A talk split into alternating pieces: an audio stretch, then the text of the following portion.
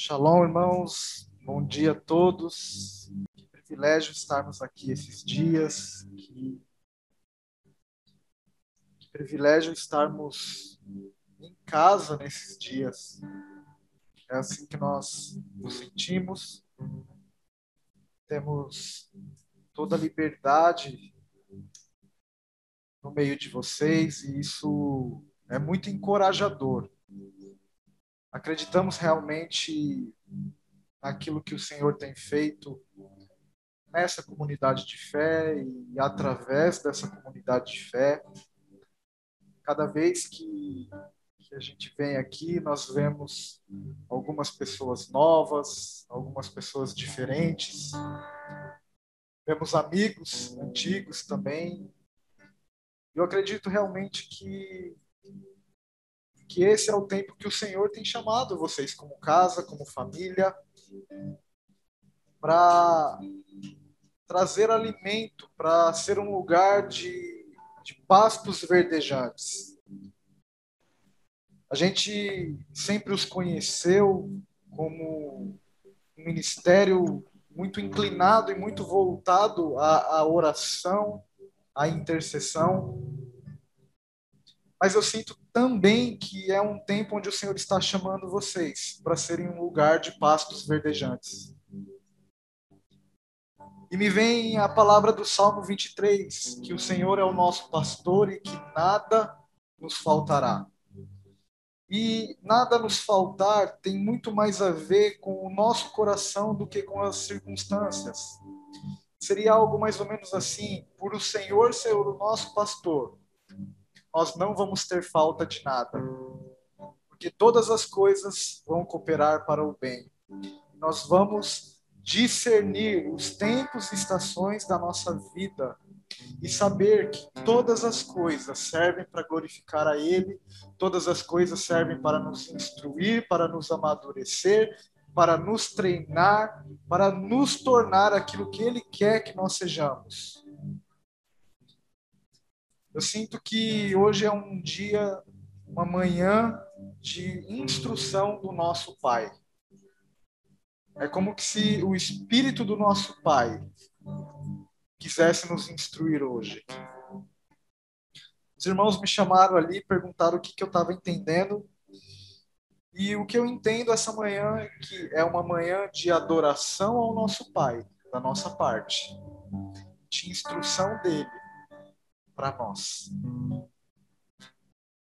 Então me chamou muita atenção, me pegou quando eu cheguei aqui, os meninos estavam ministrando que no Pai nós temos tudo, que nele nós não temos necessidades. E de fato, gente, no Pai nós encontramos um lugar de segurança. Nós precisamos acessar essa realidade. Isso é uma revelação, gente. É uma obra do Espírito abrindo os nossos olhos para que a gente veja esse lugar e para que a gente experimente esse lugar de provisão, de segurança, de instrução e de correção.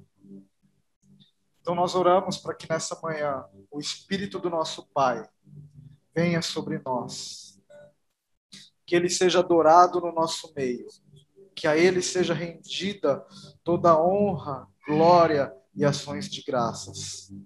Nós te bendizemos, Pai. Obrigado porque por meio do teu filho foi nos dado o direito de nós nós podermos ter uma nova identidade, que é sermos filhos de Deus. Obrigado, Jesus, pela obra do sacrifício da cruz. Obrigado porque o Senhor nos abriu um novo e vivo caminho. E hoje nós podemos adentrar a sala do trono. Podemos contemplar a beleza do nosso Abba. Podemos falar a ele, podemos ouvi-lo, podemos nos relacionar. Obrigado porque Outrora havia uma parede de inimizade por causa dos nossos delitos e pecados, mas essa parede foi destruída e hoje nós podemos acessar, hoje nós podemos entrar. E por isso, com ousadia, com intrepidez, nós entramos nesse lugar nessa manhã.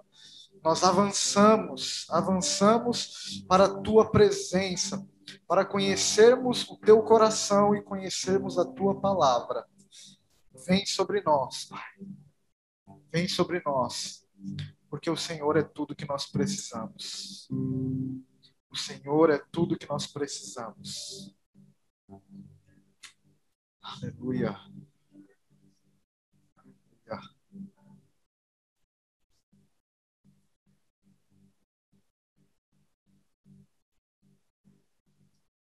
Irmãos, é, como eu falei para vocês, eu entendo que essa manhã é uma manhã de instrução da parte do nosso Pai.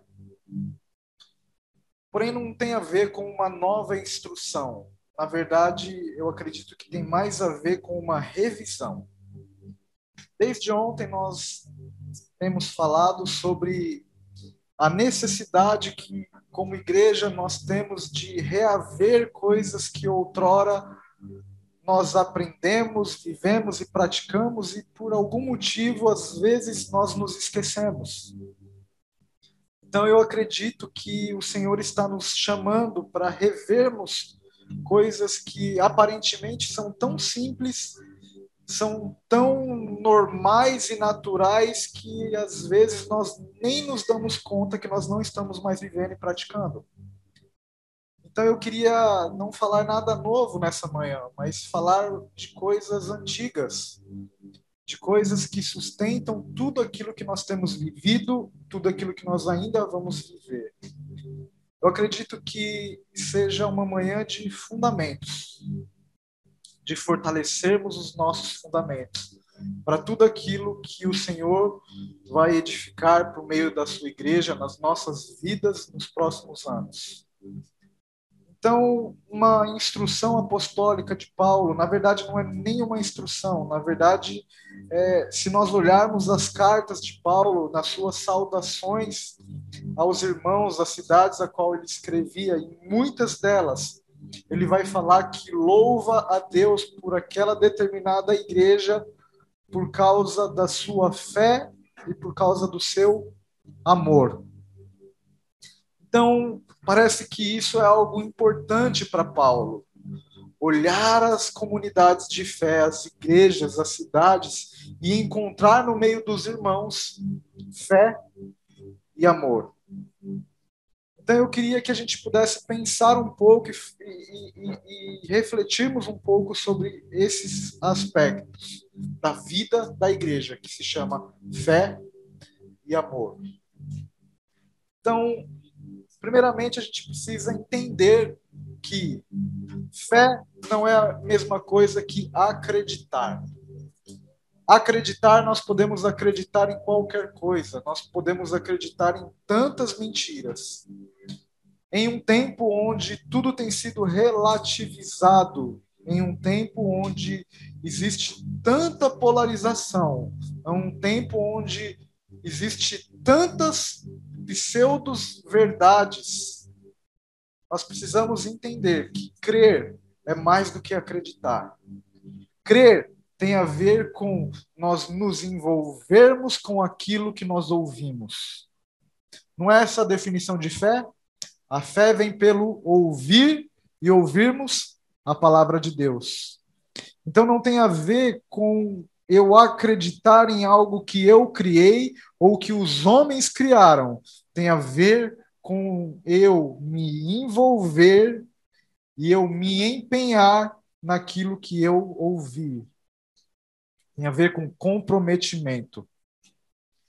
Então, quando nós chamamos as nossas igrejas locais de comunidades de fé, nós basicamente estamos falando que nós somos um grupo de irmãos comprometidos com aquilo que nós ouvimos da parte do nosso Pai. Então não nasce de nós e nem da nossa vontade, mas nasce do coração dele a qual ele libera a sua voz sobre a terra, e por meio da sua graça, algumas pessoas ouvem a sua voz e se comprometem com aquilo que ele falou e com aquilo que ele está falando. Então isso tem a ver com fé. Porque principalmente em dias onde eu tenho uma teoria, teoria para quando abre um comércio novo na nossa cidade, perto de casa, e a gente vai lá e é um lugar legal e serve uma comida boa, e normalmente, na grande maioria, acontece duas coisas. Uma delas é ou o preço vai ficar mais caro ou a qualidade vai diminuir. Muitas vezes é assim. E parece que isso tem acontecido no meio da igreja também. Nós vivemos dias onde a qualidade da igreja, falando da igreja como instituição, ela tem se perdido. Parece que o controle de qualidade ele baixou o nível e as pessoas e os irmãos podem falar de Deus de qualquer maneira, segundo a maneira como eles acham que querem e podem viver, e isso tem escandalizado e tem desonrado o nome do nosso Deus. Porque hoje se fala de Deus, mas pouco se crê em Deus.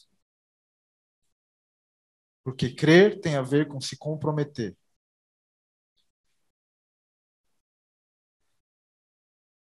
Eu queria pensar hoje com você sobre o principal credo bíblico. Aquilo que Jesus mesmo falou que era o resumo das Escrituras. Eu queria abrir com você o livro de Marcos, capítulo 12, verso 28 ao 31.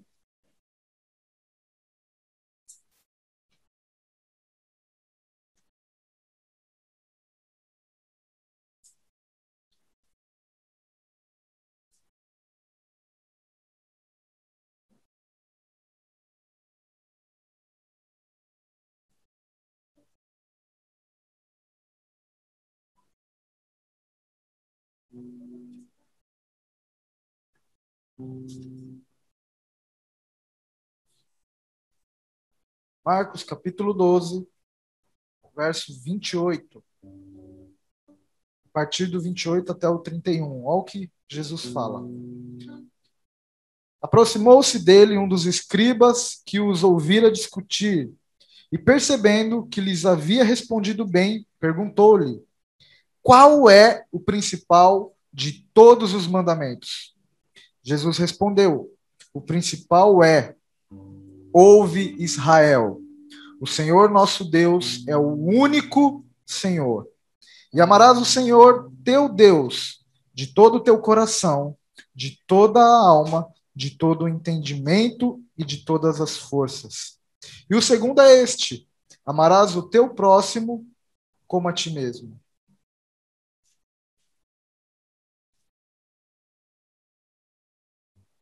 Então, isso é uma pergunta, um questionamento de um escriba, de um homem instruído.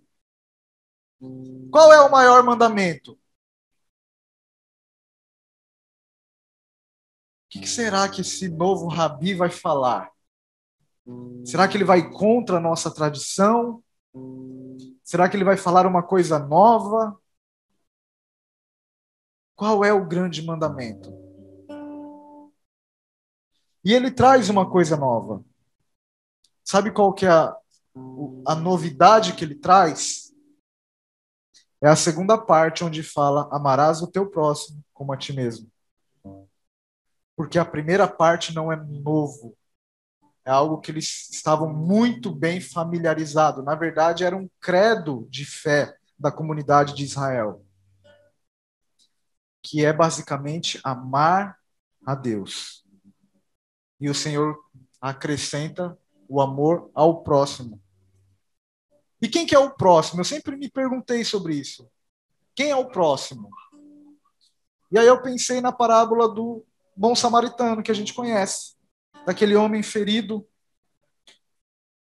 que passa um sacerdote, que passa um levita e que passa um samaritano, e esse samaritano porque viu aquele homem no caminho, cuida dele, leva ele para um lugar para se tratar, paga sua conta.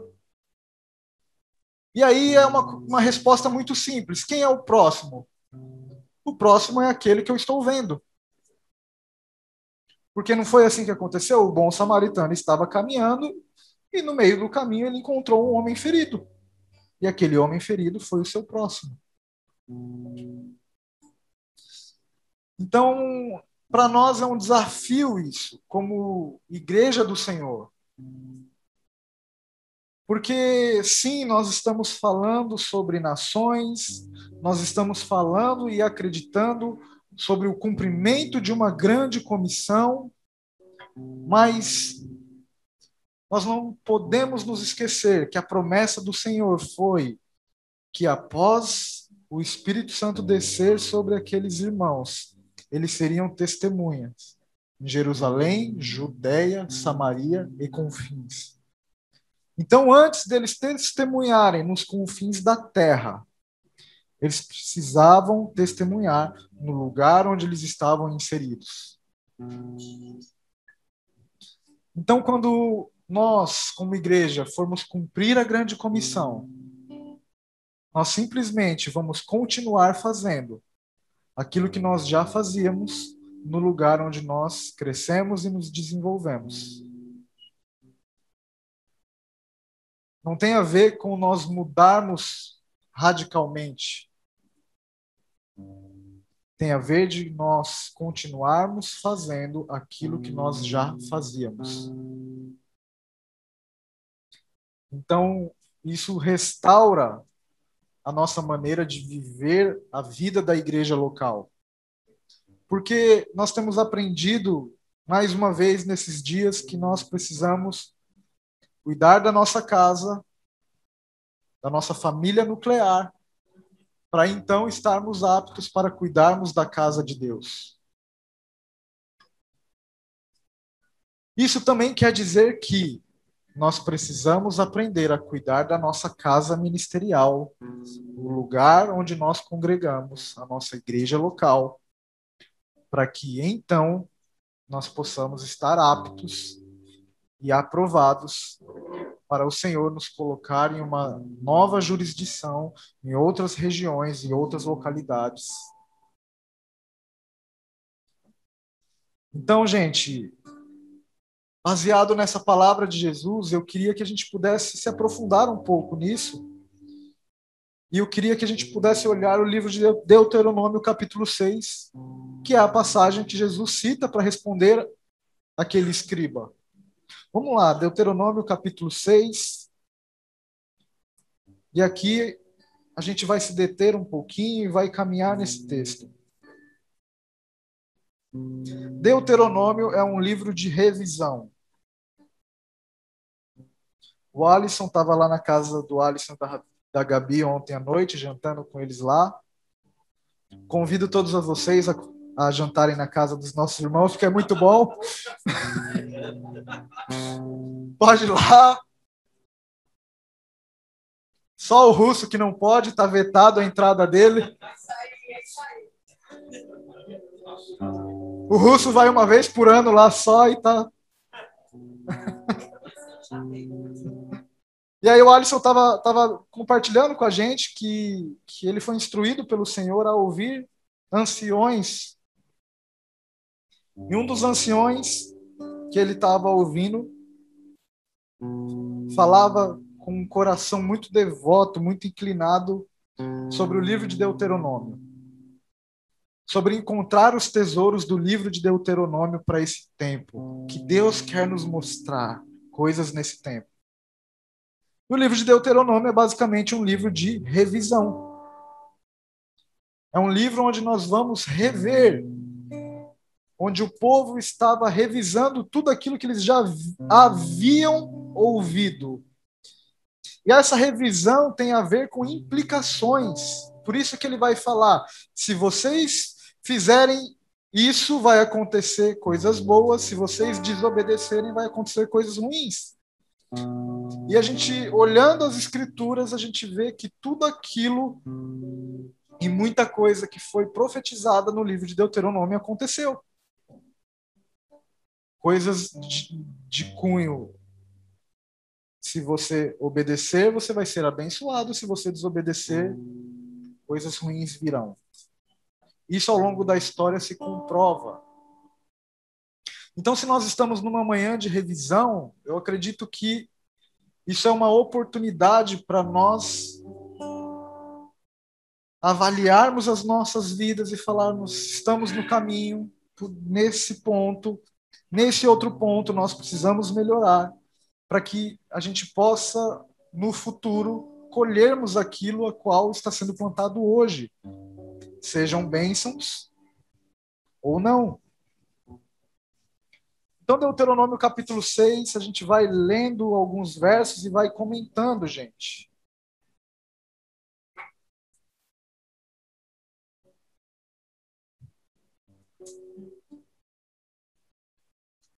Verso 1 ao 3. Esses são os mandamentos, os estatutos e os preceitos que o Senhor teu Deus mandou ensinar-te a fim de que os cumprisses na terra qual está indo para possuir. Para que temas o Senhor teu Deus e guardes todos os seus estatutos e mandamentos que eu te ordeno. Tu, teu filho e o filho de teu filho, todos os dias da tua vida, e para que os teus dias se prolonguem. Até o verso 3 inicialmente.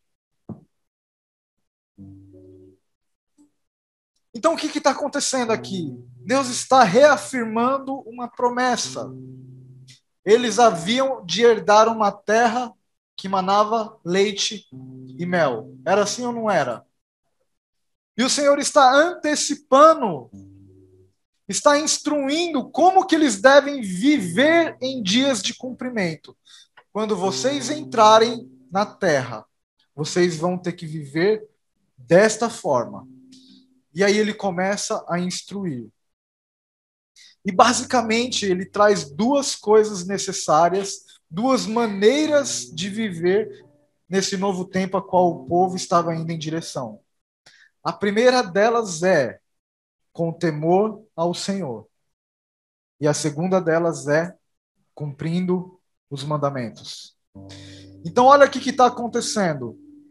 Deus está instruindo Moisés acerca da obediência aos mandamentos e do temor, para que Moisés instruísse ao povo e para que o povo instruísse seus filhos e os filhos dos seus filhos. Então isso tem a ver com aquilo que nós estávamos falando ontem. O Senhor instruindo as famílias para que as famílias pudessem ter um estilo de vida a qual ele desejava, a qual ele queria, a qual ele estava propondo para aquele tempo a qual eles estavam indo, a qual eles estavam acessando. Então, gente, olha que coisa maravilhosa. Me chama muita atenção ele falar sobre as gerações. Quem vai ser instruído? Os filhos e os filhos dos teus filhos. Me lembra a profecia de Joel sobre as gerações, sobre as crianças, sobre os jovens, sobre os velhos, sobre nossos filhos profetizando, nossos jovens tendo visões, nossos velhos sonhando. Deus, de fato, quer fazer algo com o seu povo e aquilo que ele quer fazer vai passar pela família. Então, mais do que nunca, Deus não quer instruir uma pessoa, Deus quer instruir a família. E a ordem é essa: o Senhor instruindo o seu povo e os pais instruindo aos filhos, e os filhos instruindo aos seus filhos. As gerações, avós, pais e filhos. Olha que coisa tremenda isso, gente. Isso tem tudo a ver com esse dia que nós estamos celebrando hoje, o Dia dos Pais porque é uma instrução do nosso Pai para nós. para nós instruirmos aos nossos filhos, para amanhã os nossos filhos instruírem os filhos deles. E qual que é a instrução? A instrução é: amarás a Deus de todo o seu coração, alma, força e entendimento. Então parece que não é nada novo o que o Senhor está nos falando hoje. Qual de nós não sabíamos que nós deveríamos amar a Deus?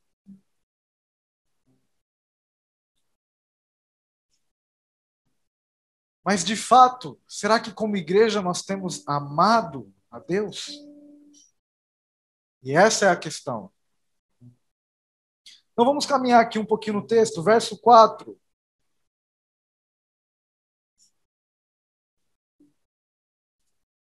Ouve, ó Israel. Rapidamente, gente. Quando ele está falando ouve, ó Israel, essa palavra ouve, ela é a palavra Shema. E a palavra Shema é uma palavra que é mais ou menos assim. Se você ouviu, você obedece. Então a gente pode entender essa instrução assim: ouve, ó Israel, ou então obedeça, ó Israel. Porque não tem a opção de, quando eu ouvir, eu vou escolher ou eu vou decidir se eu vou obedecer ou não.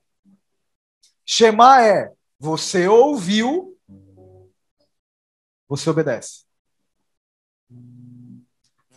Então nós precisamos restaurar o Shema de Deus nos nossos dias. Ouviu, obedeceu. Quando nós olhamos os profetas do Antigo Testamento, nós vemos eles profetizando, assim diz o Senhor. E aí nós vemos uma mudança de configuração no ofício profético. E aí nós vemos João profetizando. E quando ele vai profetizar, ele fala daquilo que ele viu e daquilo que ele ouviu.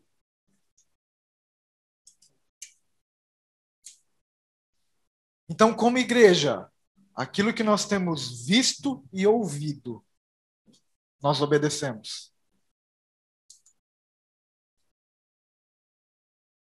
Nós não temos a opção de. Deixa eu ver se eu gosto. Deixa eu ver se é legal.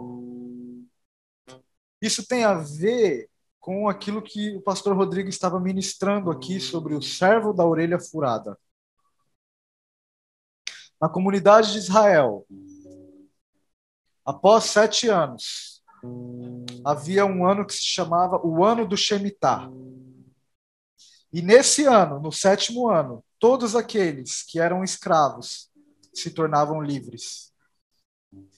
Então, um escravo que serviu uma determinada casa por seis anos, no sétimo ano, ele tinha liberdade. E aí, o escravo que, que não queria ir embora, mas que ele queria permanecer servindo aquela casa, porque naquela casa ele era bem tratado, ele era bem cuidado, ele era amado e ele amava, ele fazia um voto. Esse voto era: ele furava a sua orelha. E quando ele furava a sua orelha, ele estava declarando que ele era um escravo por opção. Ele decidiu ficar. Ele decidiu obedecer. Então, nós, como igreja, estamos sendo chamados para sermos esse escravo da orelha furada. Porque o Senhor não obrigou ninguém a estar aqui hoje, ou a estar nele, ou a servir ele. Mas ele nos deu a opção de escolhermos e decidirmos servi-lo, amá-lo, furar as nossas orelhas e dizer: Senhor, para sempre eu te servirei. Esse é o melhor lugar esse é o melhor amor. Então, ouve, ó Israel, o Senhor nosso Deus é o único Senhor. Então percebe que isso é uma confissão de fé, porque eles estão falando assim: Ele é único. E quando a Escritura está falando de Ele é o único Senhor, o que, que é um Senhor? Um Senhor não necessariamente é uma pessoa, mas um Senhor é aquilo que nos governa. Esse texto ele é usado na comunidade de Israel para combater toda sorte de idolatria. Por quê? Porque idolatria basicamente é tornar alguém ou algo um senhor no lugar daquele que é o único senhor. Em outras palavras, é mais ou menos assim: Ele que é o único senhor deve governar as nossas vidas. Então, quando qualquer outra coisa que não é Ele governa a minha vida, isso é idolatria. Então, não tem a ver com imagem apenas, mas tem a ver com aquilo que nos governa. E o homem, na sua natureza idólatra, ele, na sua natureza caída, ele é um idólatra por natureza. Por quê? Porque o que governa ele é ele mesmo. É a sua natureza caída. São as suas próprias paixões, desejos e vontades. Então, quando, nós, quando a Bíblia está nos instruindo sobre ouvir o Senhor nosso Deus é o único Senhor, isso tem a ver com é Ele que tem que nos governar. Quando a gente pensa sobre o reino de Deus, nós entendemos que isso é uma realidade que está vindo sobre toda a terra. Mas essa realidade, ela já foi revelada para todos aqueles que creem. É mais ou menos aquilo que aconteceu com Nicodemos. Nicodemos, se você não nascer de novo, você não pode ver o reino de Deus. Se você não nascer da água e do espírito, você não pode entrar no reino de Deus. Então isso tem a ver com uma realidade que está vindo, mas ainda não chegou. É aquela pedra de Daniel capítulo 2, quando ele vê uma estátua dos impérios humanos e uma pedra cortada sem o auxílio de mãos humanas, e essa pedra é tirada nos pés dessa estátua e essa estátua cai. Esse reino está vindo sobre toda a terra. Mas a mensagem do evangelho é: arrependei-vos, porque é chegado o reino dos céus. Então, o arrependimento nada mais é do que uma porta onde eu posso acessar a realidade onde o Deus que vai governar toda a terra já governa a minha vida hoje. Já é Senhor sobre a minha vida hoje.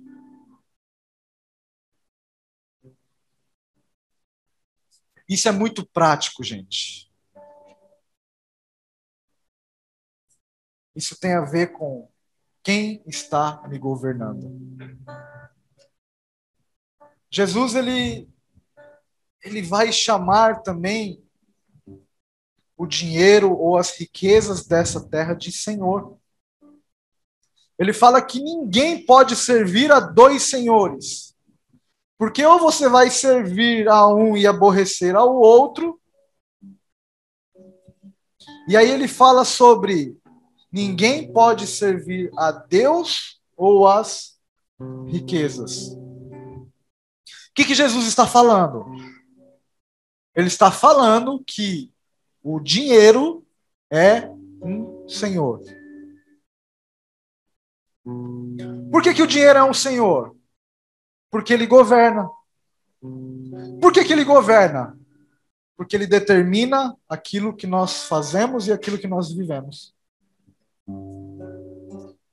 Então, como igreja, o que determina para onde nós estamos indo? A palavra que nós temos ou o quanto nós temos em caixa?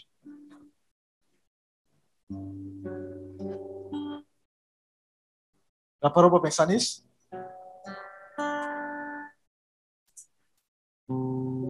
Quem é o Senhor da igreja? É Ele, por meio da Sua palavra? Ou é as condições humanas que nós temos para concretizar os planos que nós fizemos?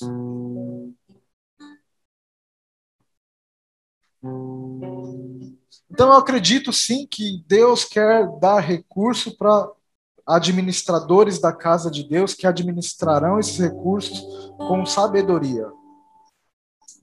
Eu acredito que esse dia está chegando. Mas antes de administrarmos recursos, nós vamos precisar administrar uma palavra. Antes de nós irmos para uma terra que o Senhor vai mostrar, nós vamos precisar sair da que nós estamos. Lembra de Abraão? Sai da sua terra, da tua parentela e vai para o lugar que te mostrarei. E esses dias eu estava olhando o livro de Segunda Crônicas e, e o Templo de Salomão, a construção do Templo de Salomão. E antes de Salomão construir o templo, ele vai ao lugar onde o antigo templo construído por Moisés estava. E ali naquela estrutura, ele oferece mil holocaustos. E naquela noite que ele ofereceu mil holocaustos, o Senhor apareceu para ele e falou: O que, que você quer que eu te faça? E aí a resposta do, de Salomão para o Senhor é: Que o Senhor me dê conhecimento e sabedoria para que eu possa governar sobre esse povo. E aí o Senhor se agrada da resposta de Salomão. Porque Salomão estava com o coração em cumprir uma palavra. E aí o Senhor dá a sabedoria, dá o conhecimento, mas também dá os recursos. E aí ele constrói aquele templo que nós conhecemos, que foi glorioso. Então o Senhor quer sim trazer recursos por meio da igreja. Só que já pensou se Salomão ficasse esperando ele construir aquele belo templo para que então ele pudesse sacrificar ao Senhor?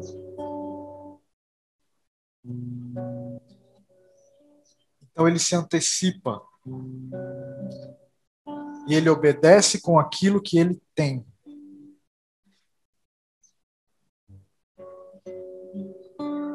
Então tem a ver, gente, com nós sermos governados pelo Senhor. Tem a ver com não mais também sermos governados até mesmo por nós mesmos. Porque nós temos tantas vontades.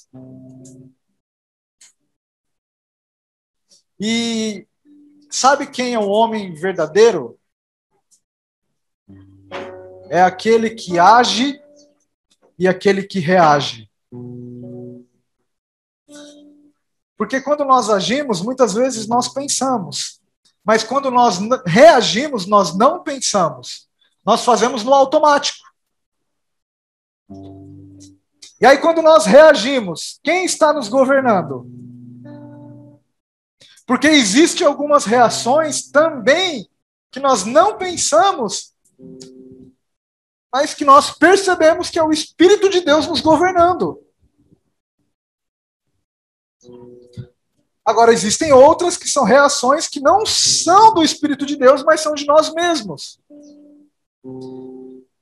E aí nós percebemos o quanto nós ainda estamos reinando sobre as nossas próprias vidas.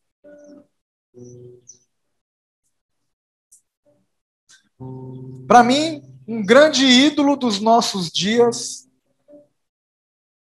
além do dinheiro, se chama ego. Se chama eu mesmo. Se chama amor próprio.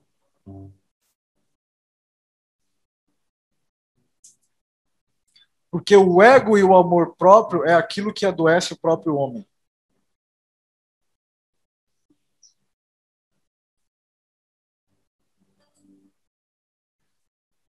É a sua natureza. visceralmente te governando. Ali estão os seus impulsos, os seus orgulhos, as suas ações, as suas reações.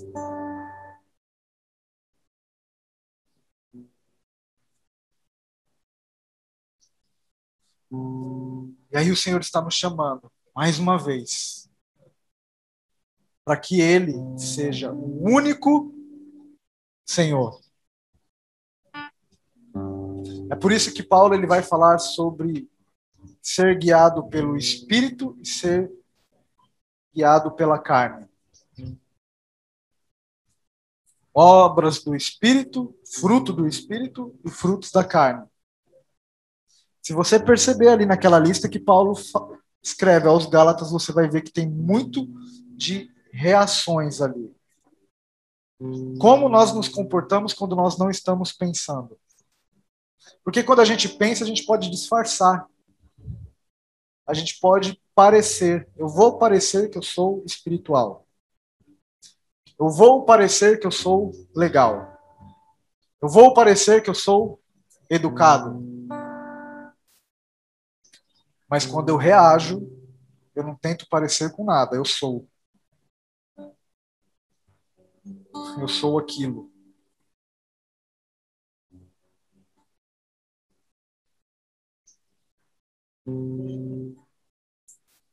Se nós estamos falando de uma instrução de pai para filhos, Paulo vai falar que os filhos são guiados pelo Espírito. Então nós acreditamos que é um tempo onde nós precisamos ser guiados pelo Espírito de Deus. Ele precisa ser Senhor sobre as nossas vidas. Não só nos momentos que nós estamos parecendo alguma coisa, mas na nossa vida integral, em tudo que somos, em tudo que temos, em tudo que nós vivemos.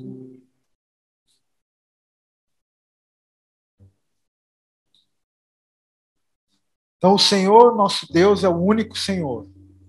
Verso 5. Amarás o Senhor teu Deus de todo o teu coração, com toda a tua alma, com todas as tuas forças.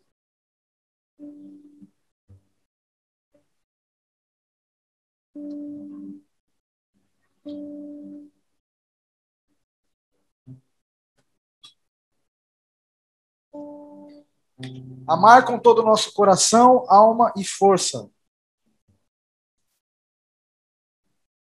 Coração tem a ver com os nossos sentimentos. Tem a ver com as nossas reações. Alma tem a ver com a maneira como nós pensamos. E forças tem a ver com aquilo que nós nos empenhamos. Então é dessa forma que o Senhor está nos chamando para amá-lo. Com a nossa razão, intencionalmente. Isso quer dizer que, por que, que eu estou aqui? Eu estou aqui hoje porque eu amo ao Senhor. Mas de repente eu estava com vontade de ficar em casa um pouco mais. Mas não. Eu decidi estar aqui porque eu amo ao Senhor e eu amo aos meus irmãos. Eu estou amando ao meu Senhor. A minha razão, a minha intenção o meu coração, aí fala das minhas emoções, das minhas ações e das minhas reações. E com a minha força. Com o esforço que eu empenho. Com a dedicação que eu tenho. E quando está falando sobre amar ao Senhor, gente, esses dias eu fui muito confrontado. Eu estava lendo um livro que de tabela, né? Quem tá, na verdade, quem estava lendo era a Adna, e eu peguei o livro e fui dar uma folheada. E aí nós fomos fazer um devocional com esse livro. Eu senti uma direção nesse dia da gente fazer devocional com aquele livro. Esse livro estava falando sobre a gestão do nosso tempo. E aí o Senhor trouxe uma palavra ao meu coração sobre a gestão do meu tempo. E ele falou algo mais ou menos assim: quem você está amando quando você está fazendo o que você está fazendo. Eu nem sei se se conjuga assim, mas eu não sei de falar de outra maneira. Então, quando nós estamos fazendo alguma coisa, quem que nós estamos amando? E aí o Senhor me fez essa pergunta. E sabe o que eu descobri? Que eu faço tanta coisa amando a mim mesmo, que eu gasto tanto tempo me amando,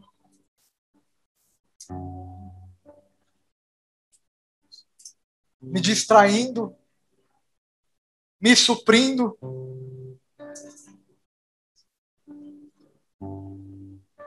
Me dedicando a mim mesmo.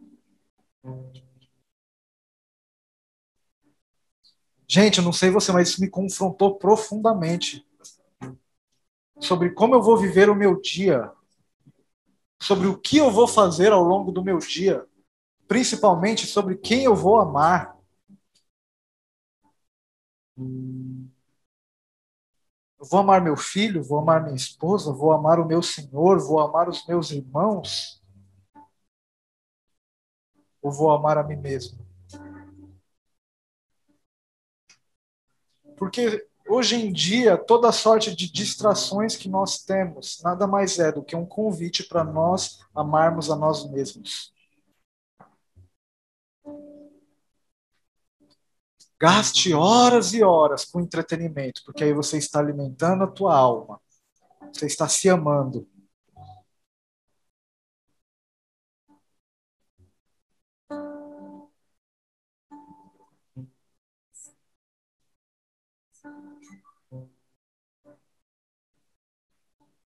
E sabe, gente, são pequenas reflexões assim que vão nortear as nossas vidas e que são duras, porque quando eu tomei consciência disso e tentei começar a praticar, rapidinho eu via que não precisava muito, que daqui a pouco eu estava me amando, estava fazendo coisas para mim.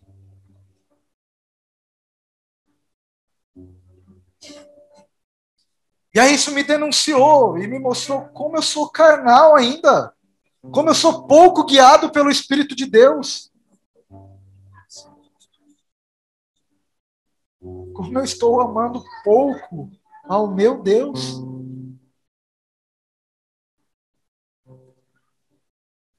Porque a instrução é para mim amar a Ele e a tudo que Ele ama.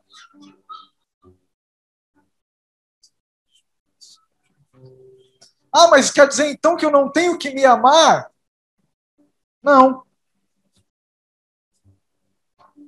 Porque ele nos amou. E o amor dele é suficiente. Com isso, eu não estou dizendo que nós não temos que nos cuidar. Não estou dizendo que nós não temos que cuidar da nossa saúde, dedicar tempo a isso. Não é isso. Pelo contrário, há uma instrução bem clara sobre isso, sobre cuidarmos do templo do Senhor que somos nós. A questão é o porquê eu faço o que eu faço.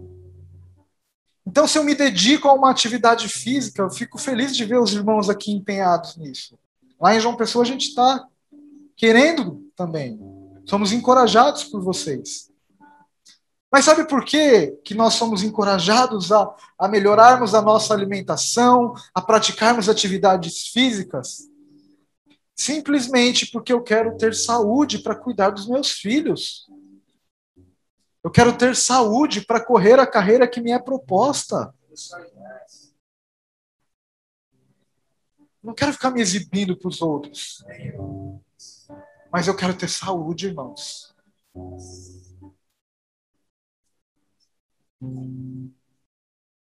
Então, quando eu estou fazendo atividade física, eu estou amando ao meu Senhor. Entende como nós podemos fazer a mesma coisa? Talvez amando ao nosso Senhor, talvez amando a nós mesmos.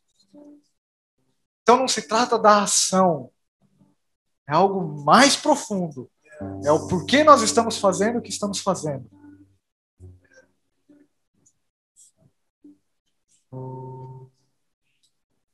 Cara, um pouco antes do Estevão nascer, lá em casa, eu e Adna entendemos que nós precisávamos de um tempo de arrependimento. Então, tanto eu e ela sempre fomos muito voltados a, a comermos muita bobagem e a gente gosta disso. A gente gosta de tomar refrigerante, a gente gosta de comer fritura, a gente gosta de pipos, a gente gosta dessas porcariadas tudo.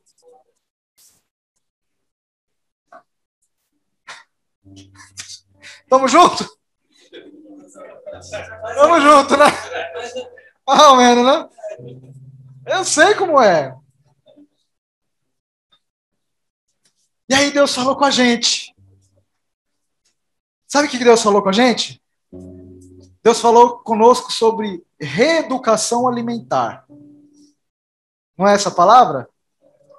Nós precisamos fazer uma reeducação alimentar. Então, nós precisamos trocar a, a, a fritura por, pelo, por aquilo que é cozido, nós precisamos comprar a, a, a air a fritadeira elétrica e fazer as coisas ali. Então, isso é uma reeducação alimentar. Nós precisamos tirar o açúcar, tirar o refrigerante, colocar o suco e tal, e tal, e tal.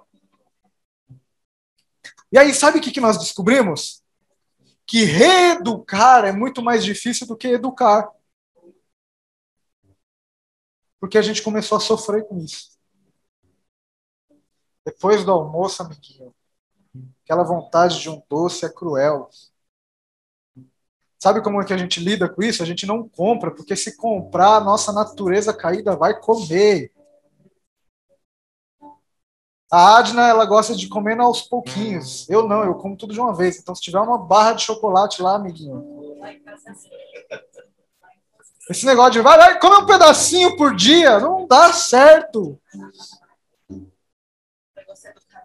Vamos comer tudo de uma vez só. E, porque vamos comer e beber e amanhã vamos morrer. E a nossa natureza caída grita e governa a gente. É assim ou não é, irmão? E aí Deus falou conosco. E nos falou que educar é muito mais fácil do que reeducar. Porque reeducar nós vamos ter que desaprender para aprender. E a gente vai perder mais tempo desaprendendo do que aprendendo. E aí nós começamos a mudar a maneira de comer dentro de casa. Sabe por quê? Porque a gente começou a pensar que nós iríamos ter um filho. E nós não queríamos que ele chegasse com seus 14, 15, 18, 20 anos e ter que passar pela mesma dificuldade que nós estávamos passando. Porque era muito melhor ele aprender desde cedo o que é certo do que depois ele ter que consertar no meio do caminho. Desaprender e aprender. E aí a gente começou a mudar lá em casa. E o que nos levava a mudar era: nós estamos amando ao nosso filho que ainda nem existe. Nós estamos deixando de nos amar por ele.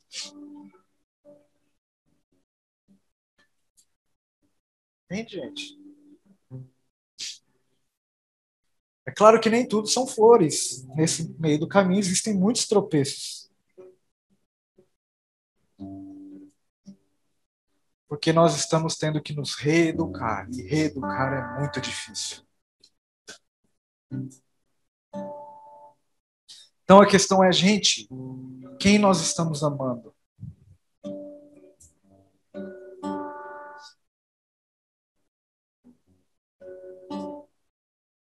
Ah, então eu não vou me amar. Não, eu vou aprender a me enxergar como Deus me vê. Porque o amor dele é o suficiente. E eu vou me permitir ser amado pelos irmãos, pela minha família. Porque quem muito se ama também tem dificuldade de ser amado pelos outros.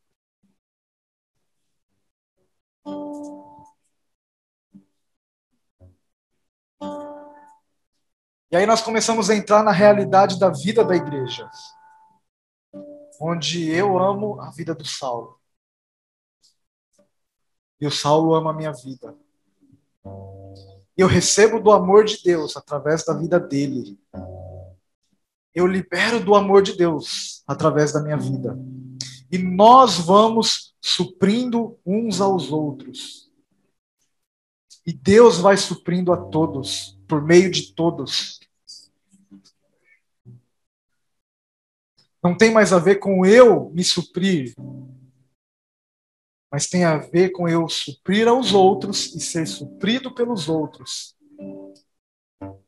E nisso o amor de Deus, ele vai se espalhando no meio do seu povo. E Deus vai cuidando de todos, por meio de todos. Todos aqueles que abrem mão de cuidar de si mesmos. Cara, dá vontade de chorar falando essas coisas.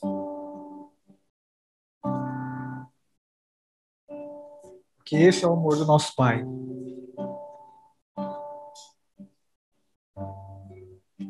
Cada vez que você está fazendo algo para alguém, você está comunicando o amor do Pai por essa pessoa.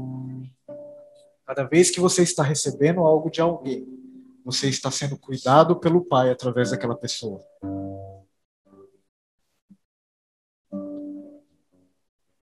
Sabe por quê, gente? Porque nós estamos entrando em dias de contraste. Porque Jesus ele fala que o amor se esfriará de quase todos. E por que, que o amor vai se esfriar? Por causa da multiplicação da iniquidade. Então é uma realidade do mundo onde o amor está se esfriando e do outro lado é uma realidade da família de Deus, onde o amor está aumentando.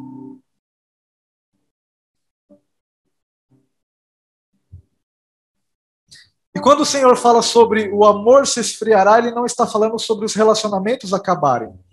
Sempre vai haver relacionamento. Só que os relacionamentos vão estar baseados no que você pode me oferecer.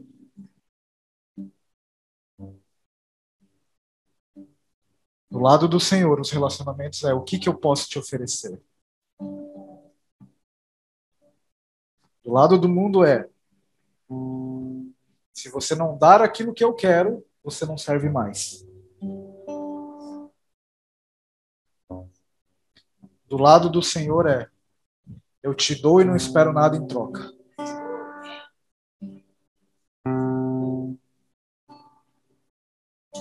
Esse é o contraste, gente. Isso tem a ver com uma comunidade apostólica. A vida de Deus no nosso meio e, seus, e nos nossos relacionamentos. E principalmente a quem nós estamos amando quando estamos fazendo o que estamos fazendo.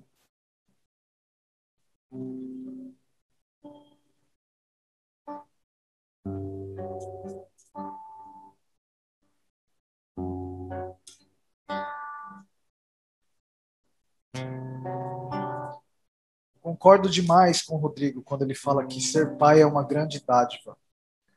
Eu sou um jovem pai, né? Aprendendo ainda. Mas ser pai me obriga a deixar de me amar. Me estica.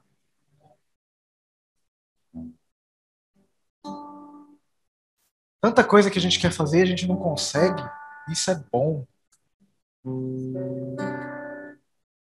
Isso nos torna pessoas melhores.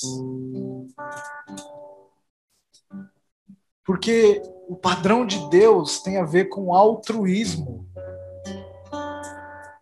E o padrão do mundo tem a ver com egoísmo. Por que, que existe tanta dificuldade hoje na vida da família que não conhece o amor de Deus? Justamente porque ela não entendeu que é melhor dar do que receber. E quando uma pessoa é obrigada a dar sem querer dar, cara, isso gera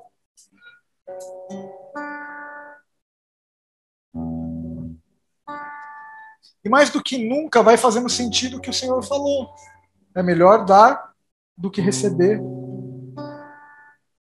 Porque quando a gente vai aprendendo e encontrando alegria e satisfação no dar, a gente vai com, começando a se tornar parecido com o nosso Senhor.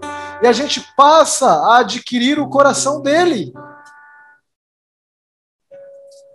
E aí a gente passa a dar com alegria. A gente não dá mais porque nós somos obrigados a dar ou porque nós não temos opção, porque nós estamos sendo oprimidos. Não, nós damos porque é isso que nos move, é isso que nos alegra, é voluntário.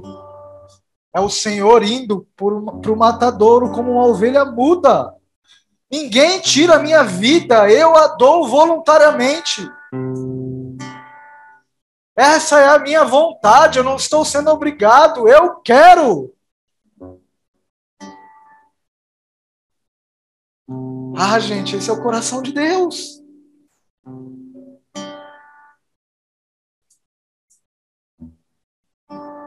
Ninguém tira a nossa vida. Nós a damos voluntariamente. Ah, não tem mais a ver com o irmão vai me ver, o irmão não vai me ver, o que vão pensar de mim. A gente não está mais nem aí para isso. É o meu Senhor, está me vendo em tudo. Porque Ele é onipresente. E eu quero amá-lo em todo tempo.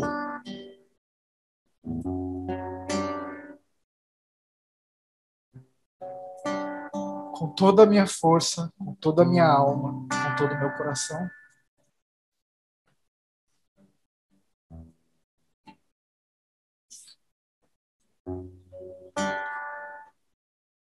Verso 6.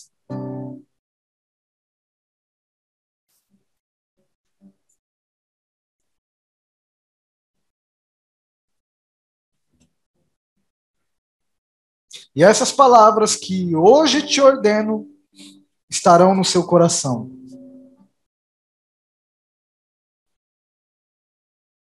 Mais uma vez, o nosso coração é o lugar das nossas ações e reações. É o lugar onde nós fazemos as coisas que são conscientes e inconscientes. Sabe quando Paulo fala: o bem que eu quero, esse eu faço, e o mal que eu não quero, Volta. O bem que eu quero, esse eu não faço, e o mal que eu não quero, esse eu faço. Miserável homem sou. Ele está falando disso daqui, ó.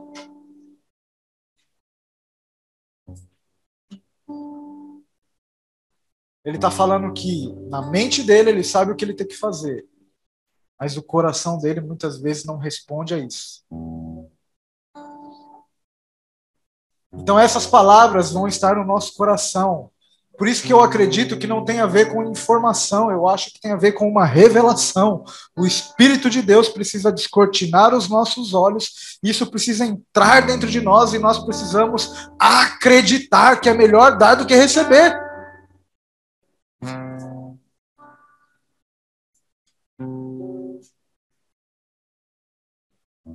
Por isso que tem a ver com crer.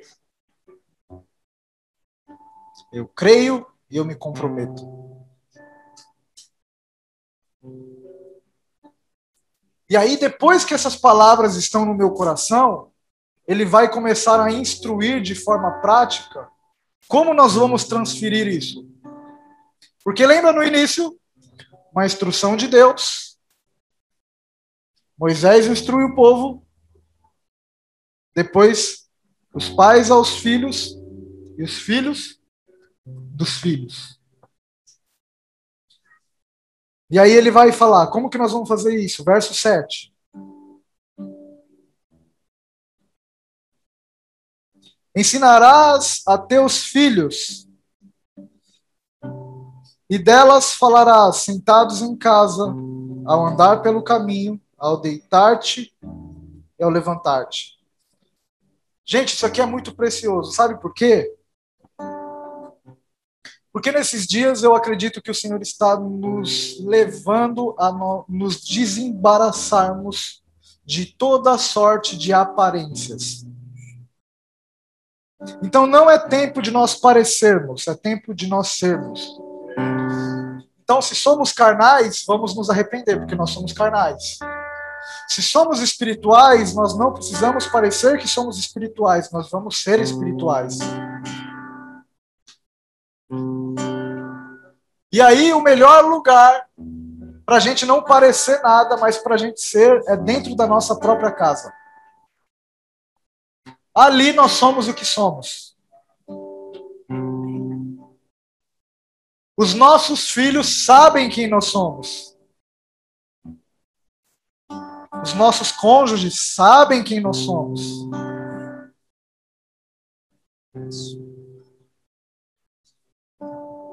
E aí, quando o autor está instruindo aqui sobre amar a Deus, ter essas palavras no coração e depois instruir os nossos filhos, basicamente ele está falando assim: quando você for ensinar os teus filhos, você vai ensinar com autoridade, porque os seus filhos vão ver que aquilo que você está falando é aquilo que você vive.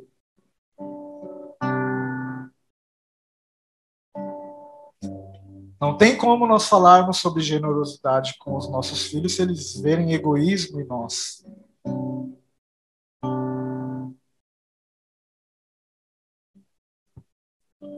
Não tem como nós falarmos sobre paciência com os nossos filhos se eles não encontrarem isso em nós.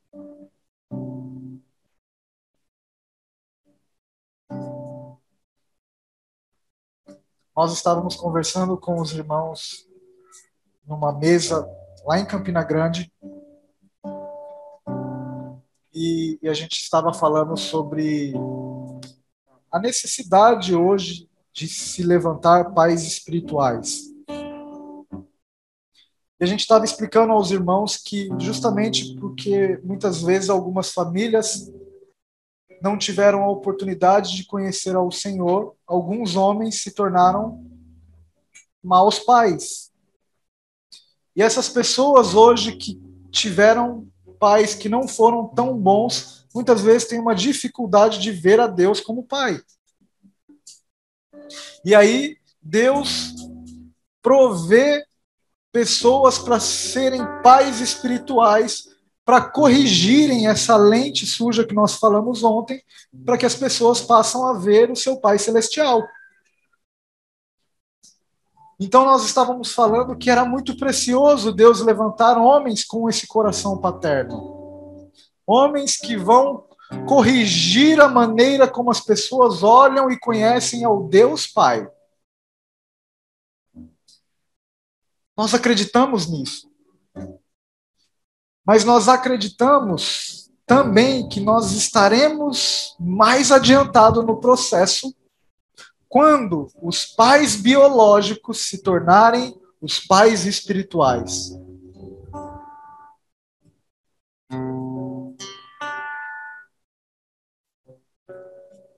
Porque quem vai discipular os nossos filhos? Primeiramente nós mesmos, com a ajuda dos nossos irmãos. Mas a principal responsabilidade é nossa. Então eu acho lindo quando nós estamos batizando pessoas, quando uma comunidade está batizando novos convertidos. Mas sabe o que eu acho mais lindo ainda, gente? Quando um pai está batizando seu filho.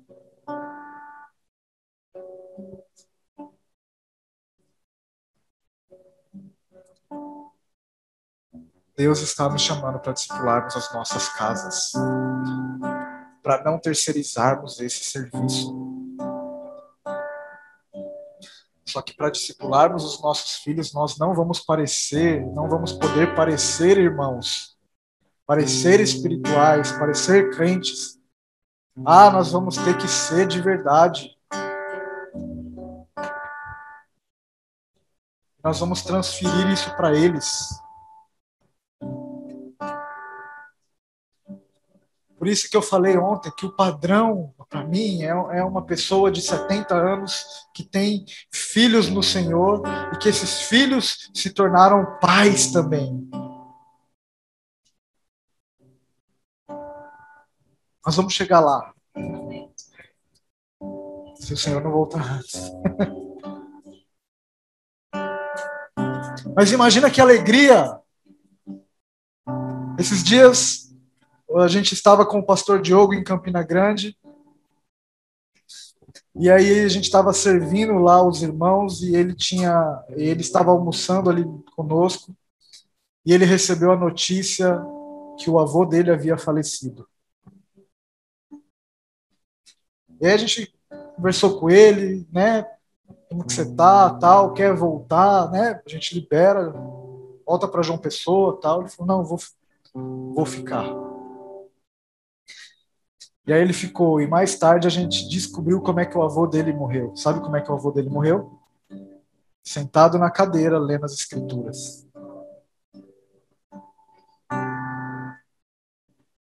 Ah!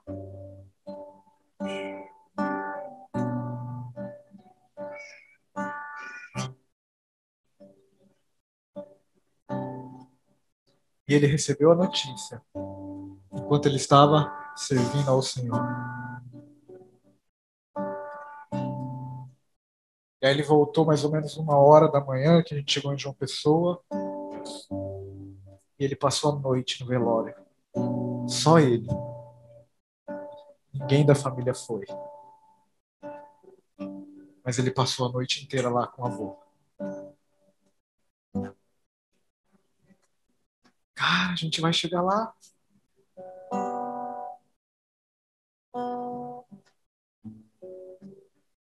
Mas o que, que nós estamos fazendo com a nossa vida hoje?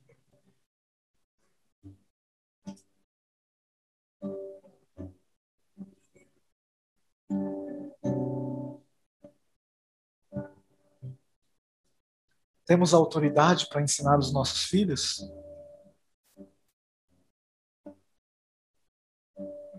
Ou eles vão olhar para nós e vão falar: Quer dizer então que eu tenho que falar o que você faz, mas não fazer o que você faz?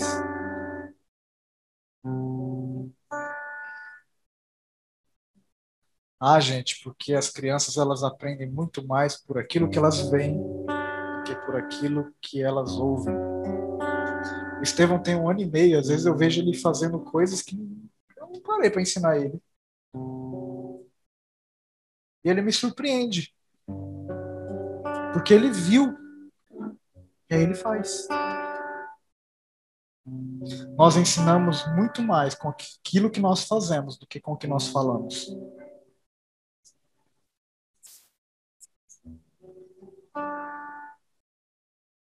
Aquilo que nós fazemos tem a ver com quem está nos governando.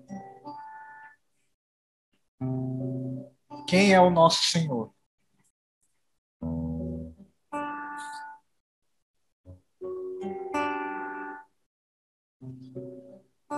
Quando que nós vamos falar? Ao sentado em casa, ao se deitar, no caminho. Sabe por quê? Porque nós estamos ensinando em todo tempo, quer seja intencional, quer não. A vida do discipulado de Jesus é essa. É ensinar em todo tempo porque ele ensinava com a vida e o estilo de vida que ele tinha. Em alguns momentos, ele expunha isso publicamente. Mas tem muito mais a ver com aquilo que nós transferimos do que com aquilo que nós ensinamos pedagogicamente.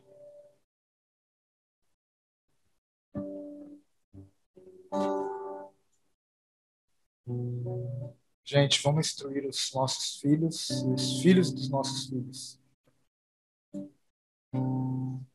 Mas para isso, vamos estar nesse lugar de sujeição a Ele, porque Ele quer instruir a todos.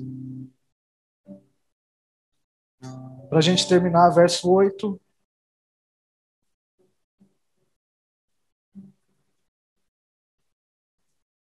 Também as amarrarás como sinal na tua mão e como faixa na testa. Verso 9: E as escreverás nos batentes da tua porta e nas tuas portas. Até aqui. O que, que o judeu faz? O judeu ele pega essa passagem de Deuteronômio, capítulo 6.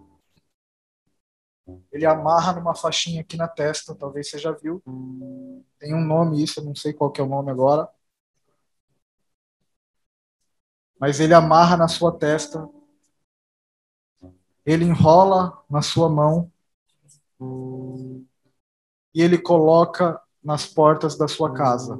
Essa passagem de Deuteronômio capítulo 6, que ensina a amar a Deus de todo o coração, de toda a alma, de toda a força, de todo o entendimento.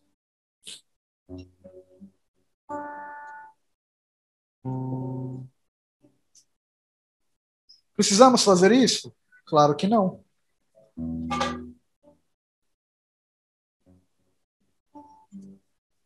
Mas por trás disso existe uma moral. A gente tem aprendido a olhar as escrituras dessa forma. Qual a moral que existe aí por trás? O que, que Deus está querendo comunicar com isso? Basicamente, isso significa que amar a Deus de todo o coração, de toda a força, de toda a alma, é a maneira como eu devo pensar. Esse mandamento é a maneira como eu devo me comportar. Isso na porta da minha casa significa a maneira como a minha casa deve viver.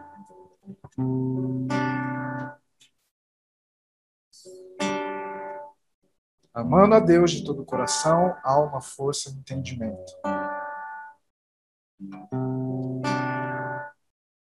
Aí a minha pergunta para você, a marca da besta, que é 666, que fala do homem, ela vai estar na onde? Aqui e aqui. Sabe o que, eu penso sobre isso? Talvez um, mais para frente o Senhor me ensine e eu mude de opinião, mas hoje eu penso que a marca da besta não tem nada a ver com um chip ou qualquer coisa desse tipo. Eu acho que tem a ver com uma maneira de pensar e com uma maneira de se comportar. Segundo os homens.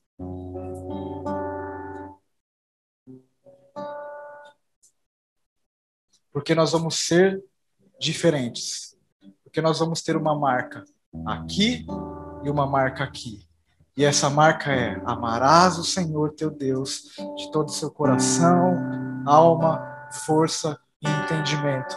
E assim nós vamos vencer o mundo. Porque foi assim que ele venceu.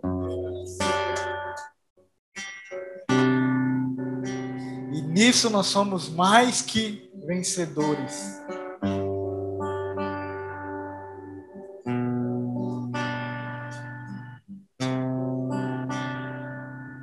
Minha oração nessa manhã é para que o Senhor nos batize com o seu amor.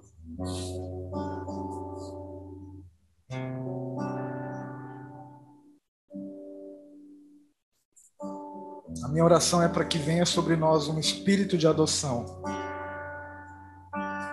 Para nós adotarmos os nossos próprios filhos.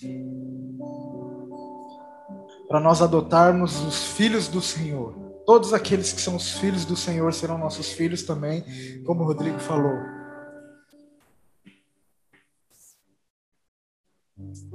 De fato, nós seremos a família de Deus. Não somos mais estrangeiros e peregrinos, mas somos concidadãos dos santos, somos família de Deus.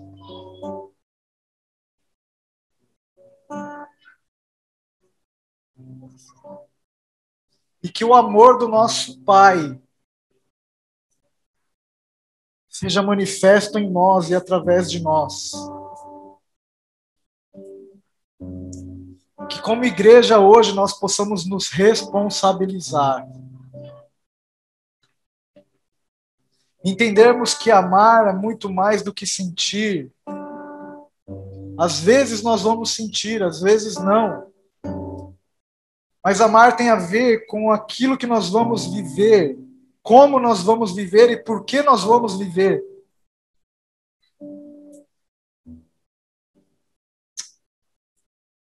Ah, Senhor, nos dá uma revelação hoje, que é melhor dar do que receber. Senhor, remove a incredulidade disso. Porque nós ainda acreditamos que é melhor receber do que dar. Mas por meio do teu espírito nos convence disso. Nos convence disso. Nos convence que o Senhor deu o seu filho. Nos convence da revelação que Jesus se deu por amor a nós, que ninguém tirou a sua vida, mas ele a entregou, que ele foi levado como um cordeiro mudo, que ele levou sobre si as nossas dores, as nossas enfermidades, que ele foi ferido em nosso lugar, e que Ele disponibiliza hoje para nós novidade de vida. E nós, como igreja do Senhor, queremos acessar essa novidade de vida. Queremos viver segundo esse padrão, nós não queremos nada desse mundo. Nada. Senhor, nós queremos virar as nossas costas para esse mundo. Queremos nos divorciar desse mundo. Ensina-nos a te amar com todo o nosso coração, alma, força, entendimento. Ensina-nos a sermos intencionais nisso. Ensina-nos a sermos como aquele servo da orelha furada que preferiu ficar, que decidiu permanecer.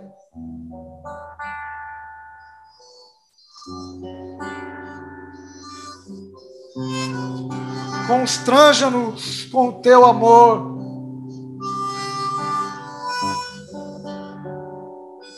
Constranja-nos com a tua vida. Constranja-nos com a tua bondade. aonde estávamos, da onde o Senhor nos tirou, ao que o Senhor tem nos tornado, o que o Senhor tem nos dado.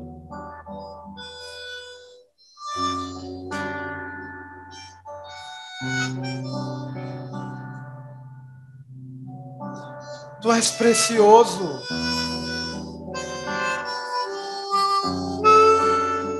Tu és suficiente.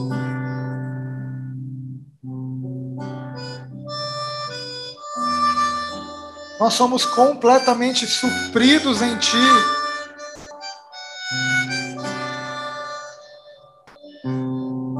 Não temos falta nenhuma.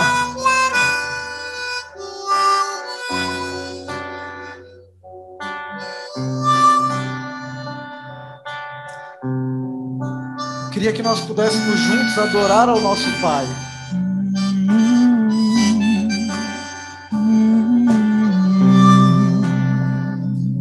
Falar para Ele que Ele é suficiente. Você me deixou partir, eu decidi ficar. Coloque tuas marcas em mim.